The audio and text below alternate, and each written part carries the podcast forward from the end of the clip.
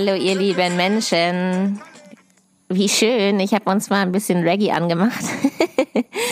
ich wollte euch einfach mal aus eurer weihnachtlichen Melancholie äh, herausbrechen und äh, das habe ich hoffentlich geschafft mit diesem unpassenden Reggae-Song. Äh, herzlich willkommen, es ist Montag, wir sind wieder bei meinem Podcast und wir sind immer noch in Thailand auf einer Farm äh, bei der ich was über Permakultur lerne. Und für alle, die, die neu sind, ich bin Maja, ich bin 26, habe Agrarwissenschaften studiert und bin gerade auf einer Agrarweltreise. Agrarweltreise. Und wir waren schon in Neuseeland, in Indonesien, auf den Philippinen und jetzt bin ich hier in Thailand. Falls ihr zum ersten Mal reingeschaltet habt, ich finde, bei meinem Podcast lohnt es sich, äh, die ersten Folgen auch zu hören, denn wie gesagt, wir sind auf einer Reise und auf Reisen macht man Entwicklung durch, beziehungsweise erlebt man auch einfach unterschiedliche Sachen und eigentlich ist es am schönsten, wenn man von Anfang an dabei ist. Also, äh, ja, schön, dass wir alle beisammen sind und äh, ich habe Folgendes für diese Folge vorbereitet und ich freue mich drauf. Ja, zuallererst möchte ich euch von einem Gespräch erzählen. Ich bin ja hier nicht alleine auf dieser Farm als äh, einzige freiwillige Helferin, sondern hier sind auch noch ganz viele andere Menschen, was ich auch mega, mega cool finde, weil das so unterschiedliche äh, Menschen sind. Also zum Beispiel einmal eine Familie aus Italien, die normalerweise irgendwie auf so einem einsamen einsamen ähm, Berg wohnen und da irgendwelche wandernden Leute aufnehmen und die anderen Restaurant normalerweise. Auf jeden Fall sind das Kinder, äh, die sind jetzt gerade im Alter von zehn und elf und die werden in Homeschooling unterrichtet. Äh, zu meiner Zeit in Berlin hätte ich dafür viel Geld gezahlt, um mir irgendeinen Vortrag anzuhören von Leuten, die äh, ihre Kinder Homeschool unterrichten und so ein einsames Leben auf so einem Berg haben. Äh, jetzt wohne ich mit denen zusammen hier auf einer Farm, das finde ich mega interessant. Dann äh, ja Menschen aus Kanada, aus äh, England, dann äh, viele Deutsche. Äh, wir Deutschen, wir, wir reisen gerne, uns gibt's überall. Hier gibt's uns auch. Und äh, was haben wir noch? Was haben wir noch? Ah ja, England nochmal. Und genau, das wechselt auch viel. Viele sind nur eine Woche da oder für ein paar Tage. Ähm, ja, das finde ich auf jeden Fall schön, dass hier so viele Menschen sind. Und mit einem Menschen hier, sein Name ist Jack. Äh, ich habe extra gefragt, ob ich seinen Namen hier erwähnen darf. er hat gesagt, äh, ja bitte, ich bitte drum, ich möchte doch berühmt werden. Also ab jetzt äh, ja scheint er berühmt zu werden. Und mit ihm hatte ich ein Gespräch, davon möchte ich gerne berichten. Wow, was für eine lange Einleitung. Dann als zweites möchte ich mit euch darüber reden, ähm, über den Unterschied von Permakultur und ähm, einer Biofarm. Da gibt es nämlich Unterschiede und über die möchte ich mit euch sprechen. Und äh, zuletzt äh, möchte ich mit euch über Thailand reden, also meine persönliche Wahrnehmung und ähm, genau, was ich hier bis jetzt schon so erlebt habe, einfach persönliches. Und ähm, ja, das war's erstmal. Und am Ende kommt wie immer mein, mein Wunsch. Äh, der ist auch wieder äh, mächtig groß. Ich wünsche mir wieder was ordentliches. Und äh, meine Widmung zum, zum Schluss. Mittlerweile müsstet ihr die, die Reihenfolge eigentlich schon selber kennen. Ähm, ja, wir beginnen mal. Also, das Gespräch zwischen mir und dem berühmten Jack, das äh, lief so ab. Wir waren beide äh, zusammen draußen und haben gearbeitet und standen beide auf dem Feld und mussten das mal wieder äh, befreien von Unkraut und hatten wieder dieses, ich sag ja die ganze Zeit Hackgerät, das heißt bestimmt, hat bestimmt irgendeinen Namen, aber ich, äh, ich finde, man hackt damit so auf dem Boden und deswegen ist es für mich ein Hackgerät. Also haben wir wieder auf dem Boden rumgehackt und ich habe so vor mich hergenuschelt und war noch in Gedanken, ähm, bei meinem Podcast, bei meinem letzten und habe dann halt laut gesagt, ach Mensch, Jack, weißt du, manchmal denke ich mir, wenn wir hier so arbeiten, wie geil das wäre, wenn wir einfach äh, eine Maschine dafür hätten oder wenn wir einfach so einen kleinen Mini-Traktor hätten, der diese kleine Fläche für uns jetzt hier einmal umgrubbern könnte. So. Und dann schaute er mich so an. Äh, er hatte so ein Hippie-Band in seinen Haaren, war oberkörperfrei und hat sich abgestützt auf seinem Hackgerät und meinte, echt, findest du? Nee, also ich finde das ja eigentlich gerade mega entspannt.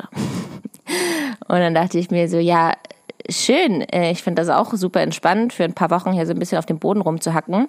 Aber ich habe ja eine ganz andere Brille auf äh, als du, denn ich überlege immer die ganze Zeit, ist das jetzt hier die Landwirtschaft der Zukunft und äh, kann man so die Menschen ernähren? Also ich habe so eine Brille auf, um das so weltweit zu sehen, wie produktiv ist diese Landwirtschaft. Und ähm, ich muss ehrlich sagen, dass ich äh, mir unter Permakultur was mega Großes erhofft habe, denn ähm, Permakultur ist sozusagen so eine Art neuer Trend oder wirklich eine neue Art von Landwirtschaft, die so von irgendeinem so Wissenschaftler ganz, ganz hoch gepriesen wurde. Und wenn man mal Permakultur googelt, dann findet man ganz viele Überschriften, die ungefähr so heißen. Also Permakultur, eine Landwirtschaft äh, als Rettung gegen den Klimawandel, äh, neue Landwirtschaft, ähm, die uns retten könnte und irgendwie so mega positiv und als wäre das jetzt so die zukunftsweisende Landwirtschaft. Deswegen hatte ich mir das so besonders äh, als Lupe genommen, um zu schauen, ähm, wie ich denn diese Landwirtschaft als zukunftsweisende Landwirtschaft finde. Ja, und als ich dann so Jack beobachtet habe, wie er da so oberkörperfrei so stand und das auch gerade so mega als äh, ähm, Personal äh, Trainingsstunde gesehen hatte, äh, sich so ein bisschen zu sonnen dabei und einfach zu schwitzen und draußen zu sein und das auch so ein bisschen hier als äh, in Thailand als kleine Phase zu haben, dachte ich mir so, ja, kann ich voll nachvollziehen, dass man sich so denkt, hä, diese Landwirtschaft ist hier doch super. Ich weiß gar nicht, warum nicht jeder Betrieb so wirtschaftet. Wenn man ähm, genau in dieser kleinen Welt sich so aufhält, dann kann ich mir vorstellen, dass man sehr schnell so denkt, dass das doch jetzt einfach die perfekte Landwirtschaft ist, weil es so naturnah ist und ähm, ja so harmonisch und ja Dennoch muss man halt sagen, ist diese Landwirtschaft eine Landwirtschaftsform, bei der man sehr, sehr viele Menschen braucht, denn diese Pflanzenpflege ohne Pestizide und Pflanzenschutzmittel benötigt einfach viel, viel menschlichen, menschliche Körperkraft. Und ähm, wir in Deutschland haben schon eine Landwirtschaftsform, also der Anbau von Spargel zum Beispiel ist eine äh, ist ein Anbau, bei dem man sehr, sehr viele Menschen braucht, um äh, den Spargel zu ernten. Und ähm, falls ihr euch schon mal damit auseinandergesetzt habt, das sind keine Deutschen, die das größtenteils machen, äh, die Ernte von Spargel, sondern das sind alles Menschen aus irgendwie Polen oder den Gegenden da. Und ähm, dann möchte ich einfach nur sagen, es gibt einfach ganz, ganz wenige Menschen, die sich noch so körperlich anstrengen würden, um in der Natur zu arbeiten. Und dass ich deshalb das schon als schwierig sehe, ähm, die Umsetzung eine Landwirtschaft als Permakultur, weil wir einfach nicht die Menschen haben, die das noch machen wollen. Punkto eins. Außerdem, wie ihr wisst, ist Spargel sehr, sehr teuer und das liegt äh, auch zum größten Teil daran, daran dass es einfach eine, äh, eine Produktion ist, die nur mit super viel Handarbeit zu tun hat. Also die Produkte würden dementsprechend auch viel, viel teurer werden, wo ich grundsätzlich erstmal nicht so viel dagegen habe. Aber ähm, ja, die Produkte würden teurer werden in der Permakultur. Ja, nochmal dann zu dem Gespräch von Jack, wie das denn bei uns weiterging. Jack meinte dann auf jeden Fall, ja, also äh, er würde ja finden, dass ähm, viel, viel mehr Menschen so anbauen müssten. Und wenn jeder so anbauen würde, dann wäre das ja alles schon viel nachhaltiger. Und ähm, genau, wenn, wenn man einfach Permakultur in den Hintergärten irgendwie hätte, äh, im privaten Raum auch einfach. Und dann meinte ich so, ja, Kollege, äh, übrigens 60 Prozent der Menschen wohnen schon in Städten und haben gar keinen eigenen Garten mehr. Also ähm, also 60 Prozent kommt darauf an, was man jetzt als Stadt zählt, aber ähm, man kann schon sagen, dass der mehr als die Hälfte der Menschen in einer Stadt wohnen und da hat man vielleicht höchstens noch einen Balkon, aber so einen richtigen Garten haben schon ganz, ganz wenige Menschen nur noch. Ähm, ja, ich fand seine, ich fand seine Sicht irgendwie total, äh, total putzig.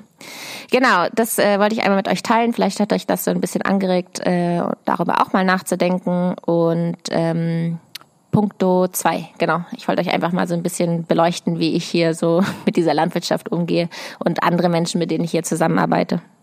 Ja, dann wollte ich mit euch über den Unterschied zwischen Permakultur und Biolandwirtschaft reden. da wird Jack auch nochmal drin vorkommen, denn ich hatte Ihnen dann schon de zu dem Zeitpunkt schon erzählt, dass ich ihn, dass ich unser Gespräch in, äh, im Podcast thematisieren werde. Und dann haben wir uns nochmal über die Landwirtschaft unterhalten und irgendwie finde ich seine Sicht immer ganz, ganz lustig so als Vergleich. Genau, also Bio und Permakultur, was ist da der Unterschied? Äh, der größte Unterschied ist tatsächlich, dass äh, keine Pflanzenschutzmittel eingesetzt werden in der Permakultur, also keinerlei Pestizide.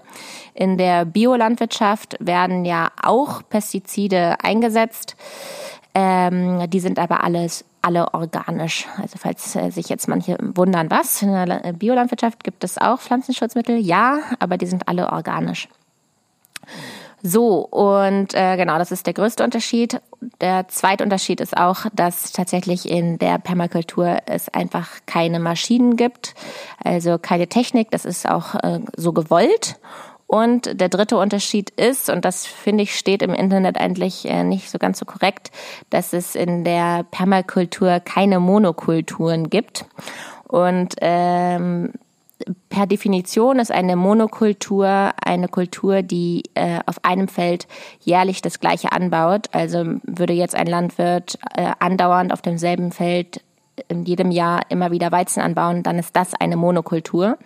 Aber man meint, äh, in, in diesem Zusammenhang meint man Monokultur, dass einfach auf einer gewissen Fläche äh, in der Permakultur nie nur eine Sache wächst. Also äh, wir haben ja immer ein Zusammenspiel, eine Symbiose von Pflanzen, die sich gegenseitig gut tun. Also zum Beispiel man äh, pflanzt irgendwie Mais im Zusammenhang mit Gurke an, weil das, was irgendwie die Insekten an dem Mais mögen, mögen sie nicht bei der Gurke und deswegen sind sie irritiert und kommen erst gar nicht. Genauso auch mit den Krankheiten und dem Pilzbefall. Also äh, man versucht immer möglichst viele unterschiedliche Pflanzen äh, so anzuordnen, dass halt keine einzige Kultur alleine steht. So, und deshalb auch an dieser Stelle irgendwie der Begriff Monokultur. Ich hoffe, ihr konntet verstehen, was ich damit meinte. Genau, das sind die drei Unterschiede, äh, die ich am, am wichtigsten finde. Und äh, ja, ansonsten halt, dass Permakultur ein super ähm, klein kleinbäuerliche Landwirtschaft ist. Ich habe mal geschaut, äh, wo es denn die größte Permakultur auf der weiten Welt gibt und ähm, die gab's in in der USA mit 42 äh, Hektar. Und ähm, ja, im Vergleich ist das tatsächlich immer noch eine kleinbäuerliche Landwirtschaft. Ähm, aber immerhin 42 mal so groß wie diese Farm, auf der ich gerade bin. und ich finde irgendwie tatsächlich schön zu sehen, dass es diese Landwirtschaft auch äh, in so einer großen Form gibt. Und ich finde auf jeden Fall auch, dass diese Landwirtschaft eine Daseinsberechtigung hat und dass es gut ist. Und dass ich finde es auch wertvoll, wenn es sich irgend, wenn äh, sich Communities da bilden und äh, dieses Permakulturwissen irgendwie weitergetragen wird, denn man kann davon tatsächlich sehr, sehr viel lernen. Ähm, also das wollte ich hier auf jeden Fall auch nochmal her hervorheben. Ich finde, diese Landwirtschaftsform hat eine Daseinsberechtigung. Ja, dann an dieser Stelle wieder die Einblendung mit dem Gespräch von Jack und mir. Ich habe ihn dann auf jeden Fall unterrichtet und habe ihm gesagt, hier, Jack, übrigens habe ich mich gestern damit auseinandergesetzt, was denn der Unterschied zwischen der, einer äh, Organic Farm ist und einer ähm, Permakultur Farm. Und ähm, dabei habe ich herausgefunden, dass der größte Unterschied, dann habe ich diese ganzen Unterschiede aufgezählt, aber vor allem, äh, dass es, dass man keine Pestizide einsetzt, keine Pflanzenschutzmittel. Ähm, und dass man ja in der Biolandwirtschaft äh, organische Pflanzenschutzmittel einsetzen darf. Und dann meinte er so, boah, das würde er mega dumm finden. Und dann meinte ich so, wie, wie meinst du das jetzt? Und dann meinte er so, ja, ähm, ihm würde das voll stören, dass er sieht, wie hier halt alles angefressen ist und wie immer nur ähm, die Hälfte der Pflanze am Ende noch dasteht, weil alles irgendwie zerfressen ist. Also wenn wir jetzt von irgendwelchen kleinen, jungen Pflanzen reden, die gerade frisch gepflanzt wurden, dann äh, kann es schon sehr gut sein, dass die tatsächlich äh, stark angefressen sind und dass sie das deshalb auch gar nicht äh, überleben, sozusagen, ähm, überhaupt erst sich groß äh, auszubilden. Und dass er es nicht versteht, warum man dann nicht einfach auf Pflanzenschutzmittel zugreift, wenn es das doch irgendwie organisch gibt. So, und das war mein, äh, meine, ich, ich liebe solche Momente, weil ich dann halt meinte, ja, siehst du, und genau deshalb mache ich solche Reisen, weil ich finde, dass es in jeder Landwirtschaft was Gutes gibt und dass ich halt deswegen dieses Schubladendenken nicht so mag. Das gehört zur Permakultur und das gehört zur, äh, zu einer Biofarm und das gehört zu einer konventionellen Farm. Ich finde, in jeder Landwirtschaft gibt es was Gutes und wenn ich mich persönlich später dafür entscheide, ähm, wenn ich später entscheide, wie ich Landwirtschaft machen möchte, dann greife ich mir aus jedem Bereich der Landwirtschaft das, was mir gefällt. Und ich würde tatsächlich auch ähm, Permakultur, mein Gott, mit, äh, mit Pflanzenschutzmitteln betreiben, um das jetzt mal als Beispiel zu nehmen. Also ich würde einfach das, mir das Positivste nehmen und daraus mir meine eigene Landwirtschaftsform zusammenbasteln. Ja, das war es auch eigentlich schon, was ich euch zur Permakultur erzählen wollte oder berichten wollte. Eine kleine Ergänzung habe ich noch und zwar ähm, für die, die sich auch schon meine letzte Folge angehört haben. Da habe ich ja Permakultur genau definiert und in der Definition habe ich erzählt, dass äh, Permakultur eine Kultur ist, eine Anbaumethode, bei der man möglichst versucht, äh, eine Natur zu erschaffen, die ohne menschlichen Einfluss funktioniert. Und jetzt wundert ihr euch bestimmt, äh, warum ich die ganze Zeit sage, dass man so viele Menschen dafür benötigt. Damit meine ich einfach nur, ähm, in der Permakultur ist es so, dass man ganz besonders Acht darauf legt, wie Pflanzen miteinander harmonieren. Das meinte ich ja vorhin schon, dass man irgendwie Mais zusammen mit äh, einer Gurke anbaut, weil äh, man so am, am niedrigsten einen Insekten- und Krankheitsdruck hat. Aber das passiert natürlich nicht von alleine von der Natur, dass auf einmal die Gurke neben der neben dem Mais wächst, sondern äh, das legt alles ein Mensch natürlich an. Und äh, dafür braucht man halt uns Menschen für diese besondere, für dieses besondere Anbausystem und für die Ordnung. Genau, ich würde sagen für die Ordnung. Yes, das dazu, liebe Peoples. So, und jetzt kommen wir zum letzten Punkt, und zwar meine persönliche Welt hier in Thailand. Wie äh, stelle ich mich an? Äh, wie ist hier so mein Leben? Und ich möchte euch gerne nochmal für meinen Ankunftstag hier erzählen. Das fand ich nämlich zu lustig. Denn ich bin in Phuket gelandet und ich musste ja irgendwie vom Flughafen zu meiner Farm kommen. Und äh, ich hatte so einen richtigen ähm, Moment mit mir selber, denn ich saß irgendwann endlich im Bus und dachte mir so, oh Mensch, Maya, das hast du echt. Also wie du das immer machst und wie du den richtigen Bus immer findest und dass du auch wirklich nicht äh, mal einfach ins Taxi steigst und viel Geld dafür zahlst, einfach von A nach B zu kommen, sondern dass du wirklich versuchst, hier so diese Local äh, Bussachen irgendwie zu verstehen und dass du hier Menschen ansprichst und immer wieder irgendwie ankommst. Das ist doch wirklich unglaublich und pipapo. Also ich hatte so einen richtigen Celebration-Moment mit mir selber, mich richtig selbst gelobt. weil wenn man alleine reist, muss man das ab und zu machen, weil es macht ja, es macht ja sonst keiner. Und so saß ich im Bus und war happy, dass ich da saß und äh, hatte aber mein, äh, mein Google, meine Google Map Karte offen, denn ich wollte sehen, ob ich auch wirklich äh, da lang fahre, wo ich auch lang will. Und es ging auch echt eine lange Zeit gut. Also ich war wirklich lange auf dem richtigen Weg und irgendwann ist das aber umgeschlagen, denn ich bin sozusagen wie ein umgekehrtes U gefahren. Also erst als der U-Bogen hochging, war ich die ganze Zeit richtig und auf einmal ist er wieder nach unten gefahren, also halt den U-Bogen wieder nach unten. Und ich dachte so, halt, stopp, das ist jetzt hier mal gar nicht mehr meine Richtung, ich will doch noch weiter nach oben. Und dann saß ich in diesem Bus und äh, die, die Thailänderin neben mir, ich war auch wirklich das einzige, das einzige äh, reisende Geschöpf da. Ähm, alle anderen waren irgendwie Locals. Also es hat mich auch wirklich kein Mensch verstanden. Das ist auch einer der schwierigsten Sachen hier in Thailand womit ich wirklich nicht gerechnet habe, dass die einfach kein Englisch sprechen können. Ich dachte ja, Thailand ist so Touri-Gegend Number One und dass hier irgendwie alle meine Sprache sprechen, am besten schon Deutsch, so wie auf Mallorca. Aber dem ist nicht so, die verstehen einfach wirklich gar nichts und weil denen das irgendwie unangenehm ist oder sie schnell dieser Situation entkommen wollen, nicken sie immer einfach und deswegen denkt man, die haben einen verstanden und bestätigen einen gerade diese Frage. Und so bin ich auch falsch in diesem Bus gelandet, weil ich wirklich dreimal gefragt habe, ist das jetzt hier gerade mein Bus? Ist das jetzt hier gerade mein Bus? Ich habe immer wieder meine, mein, mein Handy hingehalten, habe gezeigt, wo ich hin will und dann wurde tausendmal genickt und zack, aus diesem Grund saß ich da. Naja, und auf jeden Fall hat das die Frau neben mir im Bus äh, verstanden, dass ich gerade irgendwie äh, falsch bin und äh, aus diesem Bus wieder raus möchte. Und sie hat dann total süß ähm, mit mir versucht, irgendwie Englisch zu sprechen. Die konnte es tatsächlich auch ein bisschen und meinte halt die ganze Zeit, ja, also du bist falsch. Also nee, nee, da fahren wir nicht hin, wo du hin willst. Nee, also da bist du falsch. Da dachte ich mir so, Alter, ich, ich weiß, dass ich falsch bin. Aber ich konnte nicht einfach aus diesem Bus rausspringen. Der hält nämlich alle fünf Meter, wenn man das will. Also man kann an jeder Stadt, also überall rausspringen, wenn man will. Aber ich wollte ja nicht äh, irgendwo um nirgendwo rausspringen, sondern ich wollte erst wieder in irgendeiner Stadt rausspringen. Also bin ich wohl wissend, dass ich falsch bin, anderthalb Stunden noch weitergefahren, um dann da wieder in einer etwas größeren Stadt auszusteigen. Also das war echt zu schön, dass ich da direkt, äh, wo ich mal, wo ich mal selbst gefeiert habe, dass ich irgendwas richtig mache, da hat mich das Leben direkt wieder gekickt von oben und hat gesagt, so Maja, so nicht, du bist jetzt erstmal hier wieder richtig falsch und schau, schau jetzt mal, wie du von da zur Farm kommst. Also ich habe wirklich den kompletten Tag, einen ganzen Tag habe ich gebraucht, um irgendwie, äh, ich glaube, es sind ehrlich gesagt nur 80 Kilometer oder so, zur Farm zu kommen. Zu schön, aber am Ende hat es dann doch funktioniert. Ja, Leute, dann zu meinem Farmleben hier. An allererster Stelle möchte ich von meinem kleinen Freund berichten. Ich habe äh, einen kleinen Hundefreund hier, total süß. der gehört nämlich eigentlich gar nicht hier zur Farm, äh, sondern äh, der wohnt drei Kilometer oder vier Kilometer entfernt bei so einem kleinen Shop man sich irgendwie Ice Cream kaufen kann oder sonstige kleine Süßigkeiten, also wie so eine Art Kiosk.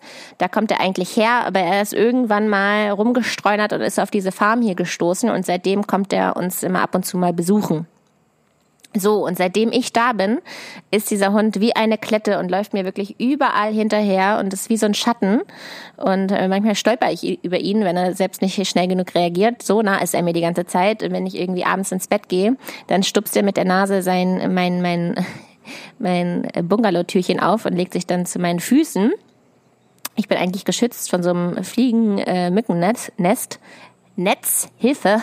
Und er legt sich dann immer richtig penetrant auf dieses Netz und äh, ja, ist sehr, sehr aufdringlich, der Kollege. So, und mein Farmer, äh, der findet das eigentlich auch immer bis zum gewissen Zeit, bis zu einer gewissen Zeit immer ganz putzig, aber irgendwann äh, bringt er diesen Hund auch immer wieder zurück zu diesem Shop. Und das haben wir jetzt gemacht. Wir sind gestern mit einem Pickup, ich und der kleine Kollege auf dem Schoß hinten auf dem Pickup äh, wieder zu diesem Shop gefahren und haben diesen Hund abgegeben. Und ähm, es war sehr traurig. Es war sehr, sehr traurig. Deswegen habe ich das ganz, ganz schnell gemacht, damit ich nicht traurig werde. Und dann sind wir wieder zurück das ist wie so eine Art Bundesstraße, also die ist wirklich äh, stark befahren und also auch schnelle Autos, nicht wie man sich das sonst in asiatischen Ländern vorstellt, irgendwie viele, viele Roller und alle fahren nur 3 kmh, sondern es ist hier richtig, äh, richtig schnell alles. Und ja, dann sind wir wieder nach Hause mit dem Pickup. Und gerade als wir zu Hause waren, wirklich eine halbe Stunde später, stand dieser Hund wieder auf dem Hof mit der Zunge einmal um den Hals gewickelt, weil er so schnell gerannt ist, dass er fix und fertig war und äh, saß dann wieder schwanzwedelnd vor meinem Bungalow. Und ich glaube, ähm, der erkämpft sich jetzt hier in unsere Herzen und bleibt dann hier. Ich werde dafür sorgen, dass dieser Hund hier bleibt. Davon wollte ich euch berichten, dass ich hier einen kleinen Kompagnon habe. Ja, und zu allerletzt noch hier die Essenssituation. Also, liebe Freunde, hier wird wirklich jeden Tag zu jeder Mahlzeit Reis gegessen. Ähm, ich weiß ja nicht, wie es euch so geht, aber ich finde Reis zum Frühstück jetzt nicht so optimal. ich kann mich da nur ganz schwer dran gewöhnen. Es gibt hier wirklich zum Frühstück irgendwie Reis mit Salat und also so eine richtige salzige Packung äh, Salzpeitsche, würde ich mal so sagen. Und es hat für mich echt einige Zeit gedauert, bis ich akzeptiert habe, dass ich doch irgendwie manchmal ein kleines, ein kleiner, kleine Wohlstandsmayo. Ich hätte morgens schon ganz gerne einen Kaffee und auch ein, ich muss, es muss gar nicht ein Brötchen sein, es kann auch einfach ein gutes Brot sein. Aber so Reis mit Salat, das, daran musste ich mich doch schon sehr gewöhnen. Woran ich mich auch gewöhnen muss, ist, äh, dass wir hier tatsächlich 24-7 in der Natur sind. Das heißt, auch wenn ich irgendwie im Bad stehe und meine Zähne putze, dann ist das eigentlich nur ein Waschbecken, was irgendwie draußen aufgebaut ist. Das heißt, äh, mir laufen äh, Ameisen über meine Füße, die mich anpinkeln. Und äh, das gleiche auch in der Küche, wenn man sich irgendwie gerade auftut oder Geschirr abwäscht oder was weiß ich, dann sind überall diese Ameisen, die einen bekrabbeln. Äh, da hatte ich auch einen Moment, wo ich mir so dachte, ob mich das jetzt hier gerade nervt. Aber ähm, manchmal ver verliert man den Blick fürs Wesentliche und äh, ich, ich, ich hatte zwei, drei Momente, wo ich mich kurz über solche Sachen aufgeregt habe, weil ich mich darüber aufgeregt habe, dass es mich nervt und ich das nicht einfach alles schön finde, sondern tatsächlich, dass da irgendwo in mir eine kleine Wohlstandsmayo ist. Und äh, jetzt gerade ist es aber wieder so, dass ich mir so denke, oh, wie schön ist das, dass ich von diesen Naturgeräuschen 24-7 umgeben bin, dass ich die die ganze Zeit äh, so frisch und gesund essen darf und ähm, ja, in dieser Ambiente einfach leben darf. Dafür bin ich dankbar und äh, damit wollte ich das hier auch abschließen. So, kommen wir zum Schluss. Ich moderiere den ganzen Bums jetzt hier ab. Wir kommen jetzt zu meinem Wunsch. So, und für diesen Wunsch muss ich tatsächlich ein bisschen ausholen, denn äh, ich habe festgestellt in der letzten Zeit, äh, dass ich ein sehr empathischer Mensch bin. Ich weiß gar nicht, ob man das über sich selber sagen darf, aber es war einfach so prägnant in der letzten Woche, dass ich da jetzt mit euch einmal drüber reden möchte und daraus entsteht auch mein Wunsch. Und zwar ähm, mit mir zusammenarbeiten ja, wie gesagt, nicht nur nicht nur ich, sondern noch andere Menschen und unter anderem ein Kanadier. Und der hatte die Aufgabe, hier so ein Bungalow zu bauen und hat also den ganzen Tag hart rumgewerkelt, hat irgendwelche Bambus, Bambushölzer ähm, zusammengeschlagen und dann geschliffen und dann aneinander getackert und war die ganze Zeit am Rumwerkeln und am Rumschwitzen. Und dementsprechend hatte er dann so eine Schonhaltung, ist die ganze Zeit so schräg gegangen. Und äh, ich habe mir also eingebildet, dass er wahnsinnige Schmerzen hat. Und ich habe die ganze Zeit gesagt, hier, äh, setz dich mal gerade hin, du sitzt schon wieder schräg, oh Gott, du gehst ganz schräg und äh, tut dir das alles denn so weh und oje, oje. Und er hat die ganze Zeit irgendwie immer in seiner kanadischen Art irgendwie Witze darüber gemacht und hat sich danach noch krümmer hingestellt und darüber halt Scherze gemacht und nie richtig auf mich gehört. Und so ging das wirklich drei Tage lang, dass ich ihm drei Tage lang jeden Tag gesagt habe, dass er doch bitte nicht in dieser Schonhaltung gehen soll, weil das sonst alles noch viel schlimmer wird und ich hätte ihn schon fast ungewollt massiert und so ein Kram, weil es mir einfach so weh tat, ihn zu sehen, äh, wie er so gekrümmt geht und ich mir so dachte, der muss doch gerade unglaubliche Schmerzen haben und wenn jemand anderes Schmerzen hat, dann fühle ich das fast selber. Also habe ich mich verpflichtet gefühlt, ihn äh, darauf aufmerksam zu machen, dass er, äh, dass er nicht in dieser Schonhaltung stehen soll. So Leute, und dann kam doch heraus, weil ich dann äh, tatsächlich, ich habe es dann echt bis zur Spitze getrieben und bin dann zu ihm hingegangen und wollte ihn so gerade hinrichten. Also ich wollte seine Schulter so positionieren, dass ich ihm dann sagen kann, so und so musst du dich hinstellen, so würdest du nämlich dann gerade stehen. Und dann kam einfach raus, liebe Leute, ich schäme mich wirklich, ich weiß nicht, ob ich mir das 2019 noch verzeihen kann, dass er einfach äh, eine Behinderung hat also, dass er einfach zwei unterschiedlich lange Halswirbel hat und dass es einfach seine ganz normale Körperhaltung ist. Und das hatte überhaupt nichts mit seiner Arbeit hier zu tun und überhaupt nichts mit Schonhaltung, sondern einfach, er hatte eine Behinderung offensichtlich außerhalb äh, ja, er war einfach, äh, ich sag das jetzt einfach mal so, er hatte ein, eine Behinderung. Und ich war so dreist und habe ihn da jeden Tag äh, drauf angesprochen, vor allen Leuten. Und er hat es immer so weggelächelt und darüber Witze gemacht. Äh, und ich schäme mich wirklich, dass ich da so empathisch gefühlt, also es sollte was Nettes sein, aber es war ja letztendlich einfach irgendwie unpassend. Ähm, genau, das, dieses Beispiel wollte ich einmal mit euch teilen, dass meine Empathie an dieser Stelle einfach äh, nicht positiv äh, war. Zweites Beispiel zu meiner Empathie. Äh, ich hatte ja gesagt, hier sind auch ein paar Deutsche und manchmal passiert es am Tisch, dass die Deutschen dann halt Deutsch reden. So, und ich fühle mich dann immer so schlecht gegenüber dem Gastfarmer, dass er uns gerade halt nicht versteht, weil die äh, anderen gerade Deutsch reden, so dass ich mich immer verpflichtet gefühlt habe, äh, irgendwie dieses Gespräch wieder auf Englisch zu lenken. Und dann habe ich immer so bei diesen Deutschen so reingegrätscht mit englischen Fragen und die dachten sich immer so, hä, mal, was quatscht uns jetzt hier mit Englisch voll? Wir labern hier gerade äh, banales, also unsinnigen Kram. Das braucht man nicht auf Englisch zu besetzen. Also deswegen reden wir hier gerade Deutsch. Und ich habe so richtig gemerkt, dass die das voll stresst und nervt, wenn ich dann da so Englisch reingrätsche. Und es hat so überhaupt nicht zur Harmonie beigetragen. Und dann und irgendwann dachte ich mir so, okay, Maya, ähm, also ehrlich gesagt ist der Gastfarmer auch, weiß ich nicht, fast 50. Der könnte auch schon selber sagen, wenn es ihn nervt, dass seine Gäste hier in Deutsch reden. Also eigentlich ist das auch einfach sein Bier. Und wenn er äh, das äh, alles fein findet und cool damit ist, wieso lässt du dann nicht einfach alle quatschen, wie sie quatschen wollen? Aber ich äh, versetze mich dann immer so in die Gastgeberlage äh, oder Situation und äh, ich dachte mir, es wäre doch netter, wenn jetzt hier jeder Englisch spricht. Und damit habe ich auch überhaupt nicht dazu beigetragen, dass irgendetwas besser wurde. Und deshalb auch wieder ein Beispiel, dass meine Empathie an dieser Stelle für diesen Gastgeber, für meinen Gastgeber einfach auch unangebracht war, denn äh, er, er hätte es ja einfach selber sagen können. Zweites Beispiel für unpassende Empathie und jetzt kommt das dritte Beispiel, was ich auch einfach den absoluten Oberknaller finde. Ich weiß nicht, ob ich mich dafür schämen sollte.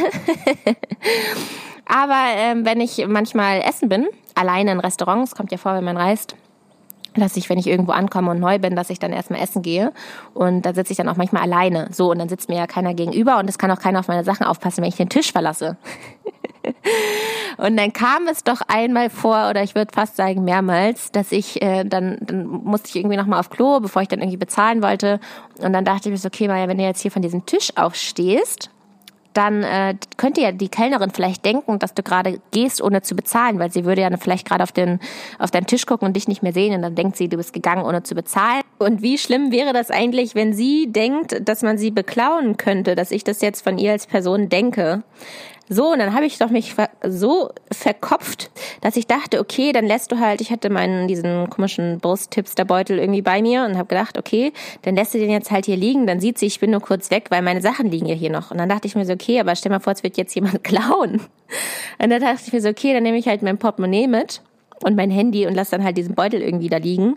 Und ich habe mich so verkopft, um irgendwie ihr kein schlechtes Gefühl zu geben, dass sie, wenn sie da mal vielleicht vorbeischaut und da gerade in diesem Moment keiner sitzt, äh, dass sie dann irgendwie denkt, sie wird beklaut. Also total verkopft und behindo.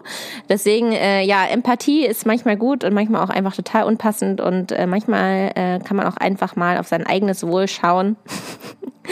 Und ähm, mit diesen Beispielen wollte ich euch eigentlich nur zeigen, dass wenn man jetzt zum Beispiel, ich versuche das jetzt mal auf eine Situation zu übertragen, die zu euch besser passt, also jetzt zum Beispiel in der Weihnachtszeit, wenn man irgendwie versucht, es jedem gerecht zu machen, ich denke mal, da muss ich eher die, die Frauen ansprechen, die irgendwie versuchen, der kompletten Familie ein schönes Weihnachtsfest äh, zu, zu schenken, dass man da manchmal auch einfach auf sich selbst schauen sollte, denn äh, nicht alles, was man denkt, was anderen gut tut, tut anderen gut. Und ähm, wenn man dann so viel Energie da reinsteckt, es jedem recht zu machen, dann erwartet man auch irgendwie positives Feedback. Und wenn das nicht kommt, dann ist man irgendwie traurig. Also äh, achtet mehr auf euer eigenes Wohl und äh, dann kann das auch zu sehr viel Harmonie beitragen. Ich hoffe, man konnte diesem Wunsch etwas folgen, aber irgendwie musste ich das jetzt einmal nach meiner äh, sehr empathischen Woche einmal loswerden. Ja, und jetzt, äh, bevor wir zur Widmung kommen, äh, habe ich noch eine Verkündigung. Und zwar äh, war das die letzte Folge im Jahr 2019. Coole Podcasts machen eine Winterpause. Und äh, was bin ich nicht cool, dass ich das jetzt auch mache? Äh, nicht aus dem Grund, weil ich irgendwie eine Pause brauche, sondern äh, weil ich möchte, dass ihr auch über Weihnachten euch mit anderen Kram beschäftigt, als hier meinem Podcast irgendwie zuzuhören und diesem Geblubber hier. Und ich möchte meine Zeit auch mehr da reinstecken, mal äh, Texte zu schreiben für meinen Blog. Äh, für alle, die es nicht wissen, ich habe einen Blog, der nennt sich www also dreimal w, agrarweltreise.de. Ich freue mich auch, wenn ihr da vorbeischaut. Genau, also äh, das war die letzte Folge 2019 und wir hören uns wieder in 2020. Da bin ich dann übrigens in Indien. So, nun aber zu meiner Widmung. Diese Folge möchte ich gerne meiner Swoody widmen, äh, manchmal auch liebevoll genannt von mir Swodel oder Swud. Und ähm, ja, ich, ich kann sagen, dass alle meine Freundinnen immer ein ganz besonderer Typ sind. Und meine liebe Swoody ist auch ein ganz, ganz besonderer Typ, den es kein zweites Mal gibt. Und äh, wenn ich länger mit Swoody in einem Raum bin, dann, äh, dann stecken wir uns gegenseitig an mit unserer Behinderung. Äh, wir kriegen dann so einen leichten Sprachfehler. und ähm, ja, ich weiß, dass ihre Brüder sie auch immer darauf ansprechen, wenn sie zu lange mit mir abgehangen hat, dass sie dann ähm, wieder so behindert spricht spricht. Äh, das finde ich sehr lustig. Meine, mein, meine Brüder, mein Bruder hat auch immer eine kleine Toleranzgrenze, was das angeht, wenn ich irgendwie behindert spreche. Deswegen äh, finde ich das sehr niedlich. Ähm, ja, meine Swoody ist ein absoluter Herzensmensch von mir und für die Weihnachtszeit äh, möchte ich sie besonders knutschen. Und ähm, genau diese Folge widme ich dir, liebe Swoody. Und natürlich äh, widme ich dieser Folge auch äh, meiner Sina. Sina hatte zu mir gesagt, sie wünscht sich, dass ich wieder äh, zurück zum Matsch, ähm, dass es mich wieder im Matsch gibt. Ich finde, ich bin noch nicht so richtig im Matsch. Ich bin eher in der Erde wieder mit meinen Händen, aber ich finde, das zählt auch. Und äh, ja, diesen Podcast widme ich wie immer meiner Sina weil du zu feige bist zu tanzen. Zieh die teure Jacke aus, du Körperklaus, Zeit was tanzen. Wir rufen gut in jedem Look und freshen und verranzen. Du mit deinem Benny Miles schockst die Vorstadt Pomeranzen. Yes, we wow, we were top of, we cool and deadly, we go dancing.